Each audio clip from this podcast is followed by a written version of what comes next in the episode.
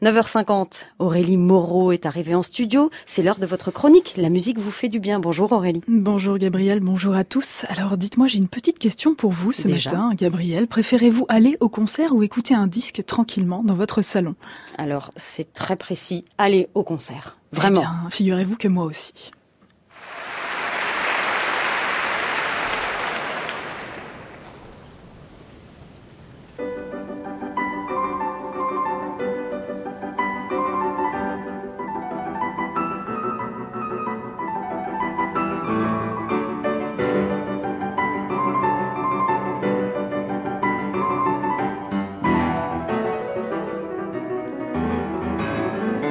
Quelques notes du rondo opus 129 de Ludwig van Beethoven interprété par Yevgeny Kissin lors d'un concert donné le 19 mai 2013 au Carnegie Hall de New York. Et je dois vous avouer que j'aurais beaucoup aimé être dans la salle ce soir-là. Pas vous, Gabriel? Bah oui, j'allais vous poser la question, savoir si vous y étiez. Et non, malheureusement pas. Et moi, j'aurais vraiment beaucoup aimé y être, d'autant plus qu'être dans la salle de concert nous aurait permis de ressentir une émotion beaucoup plus intense que celle que nous ressentons en écoutant l'enregistrement du concert dans le studio ce matin. Comment est-ce possible eh bien, une équipe de neuroscientifiques de l'université de Western au Canada s'est penchée sur la question. L'expérience était la suivante. Les chercheurs ont équipé les spectateurs d'un concert d'électrodes posés sur leur crâne dans le but de mesurer l'activité électrique de leur cerveau. Et ils ont constaté qu'au cours d'un concert, les ondes cérébrales des personnes dans le public avaient tendance à se synchroniser, ce qui est beaucoup plus rare lorsque ces mêmes personnes écoutaient de la musique sous la forme d'un enregistrement. Cette découverte souligne donc le rôle social de la musique qui agirait comme un synchroniseur d'émotions.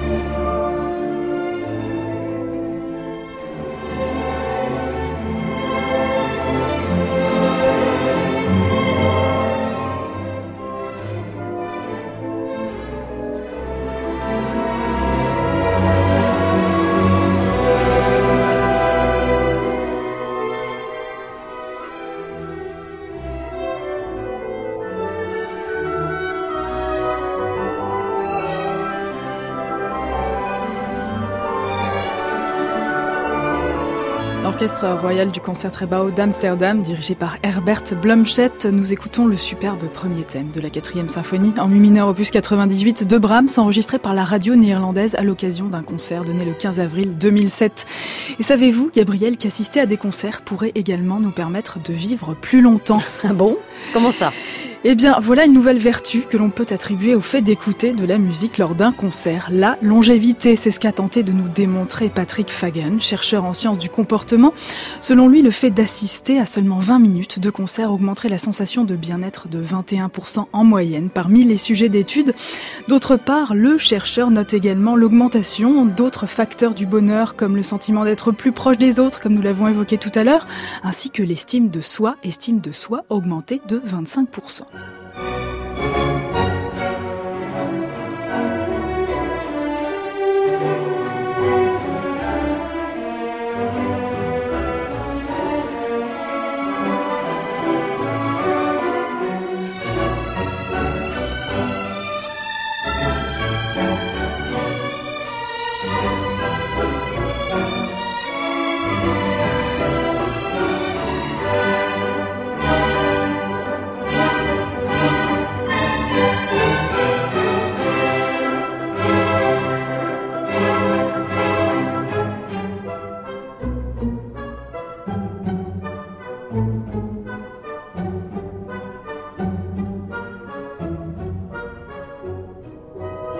Alors, tout ça ne vous donne pas envie d'aller davantage au concert, Gabriel ben, Si, Aurélie, j'ai envie de faire l'expérience encore plus. eh bien, ne vous en privez surtout pas.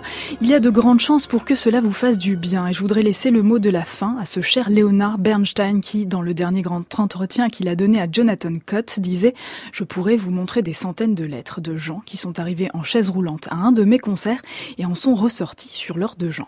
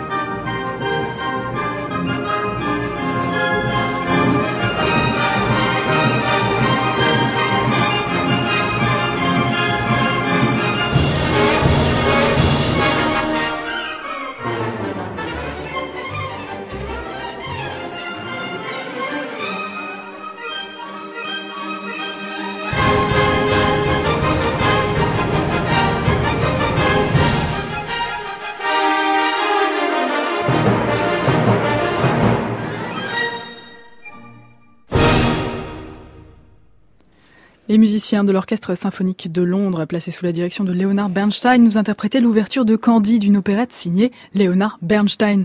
Alors même si tous les chefs ne rendent pas leurs concerts électrisants comme ceux de Lenny Bernstein, vous savez qu'il est scientifiquement prouvé qu'aller au concert nous fait du bien. Je vous invite donc à profiter de l'ouverture des saisons de toutes les salles de concert de France et de Navarre. En attendant, je vous dis à samedi prochain. Passez une belle semaine sur nos ondes. Merci Aurélie. Effectivement, on vous retrouve samedi prochain pour votre chronique. La musique vous fait du bien. Et bien sûr, cette chronique est à retrouver et réécouter sur francemusique.fr. À bientôt. À bientôt.